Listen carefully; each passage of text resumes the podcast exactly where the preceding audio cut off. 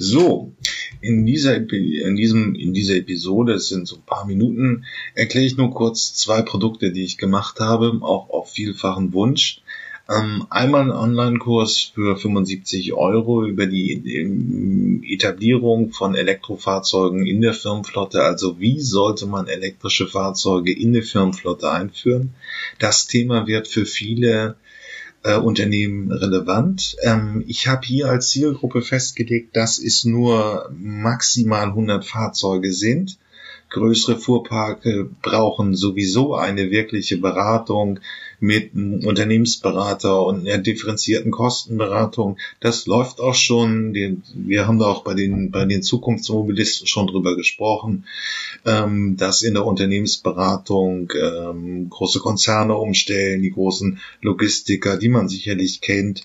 Das geht natürlich per Online-Kurs nicht, aber für viele kleine sind die Aufwendungen eigentlich nicht so hoch. Sie brauchen einmal nur wirklich strukturierten Zugang zu diesem Thema, dann können sie es machen machen.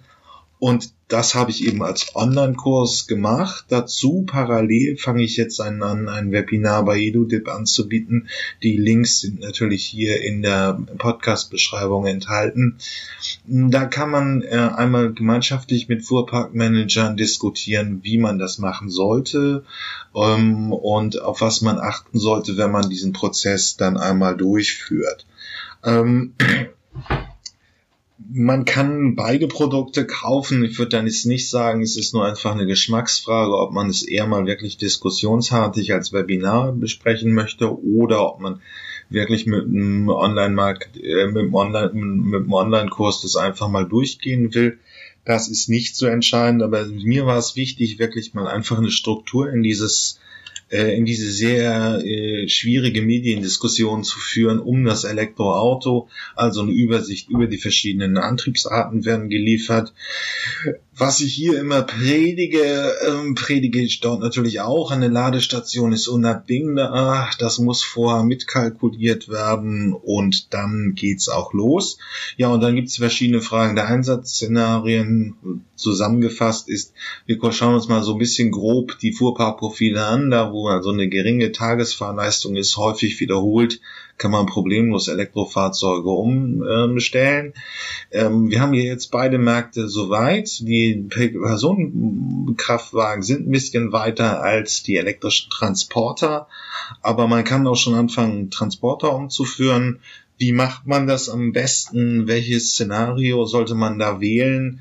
Ähm, sukzessiver Anstieg, Kompletteinstieg. Es gibt ja auch schon, und das habe ich bei den Zukunftsmobilisten ja auch schon besprochen, verschiedene Fuhrparks, die wirklich komplett auf elektrischen Fahrzeugen laufen. Ähm, aber für die große Mehrheit wird gelten, dass man wirklich ähm, Schritt für Schritt umsteigt ja, ähm, dann ist halt die Frage, wie ähm, elektrische Fahrzeuge in die Flotte einfach dann eingeführt werden. Und für ähm, gewerbliche Flotten ist das wichtiger als noch für den Privatkunden. Wie vermeide ich Stillstandszeiten? Ist vielleicht ein psychologisches Problem, aber es hemmt ja viele auch, den Schritt zu gehen. Ähm, die Mo Fahrzeuge werden immer besser. Das haben wir hier in der Podcast-Reihe immer wieder besprochen. Volkswagen ist dabei, asiatische Hersteller sind dabei und, und, und. Es ist, die Fahrzeuge sind da, das Angebot ist gut, besser als 2016. Der Schritt kann vollzogen werden. Ja, und deswegen das noch. Und abschließend beim Online-Kurs stelle ich auch noch mal kurz vor die anderen Zukunftsthemen in der Mobilität. Also selbstfahrende Fahrzeuge werden Thema. Die sind nicht selbstfahrend, aber voll automatisiert. Das stelle ich einmal kurz vor. Und dann gibt's immer neuere Nutzungsformen der Mobilität, also Carsharing-Apps und, und, und. Ähm, ja, und das alles wird einfach auch ein Thema sein. Ähm, wie gesagt, ähm, äh, beim Webinar möchte ich, und deswegen mache ich es eben auch in beiden Formaten, kann man eben auch nochmal die ersten Erfahrungen von anderen hören oder die, die ersten Erfahrungen von, von werden, werden wohl wahrscheinlich Webinarteilnehmer sein, die auch schon eigene Flotten haben und die werden wir im Webinar besprechen. Ähm, das ist für den einen oder anderen sicherlich auch noch äh, relativ interessant. Ja, und dann bleibt halt nur zum Abschluss. Die Links sind äh, eben beigefügt. Ähm, ich habe es natürlich auch noch einmal auf meinem Blog geschrieben. Ähm, ja, und ich würde mich freuen, äh, Sie da als Kunde zu begrüßen zu können.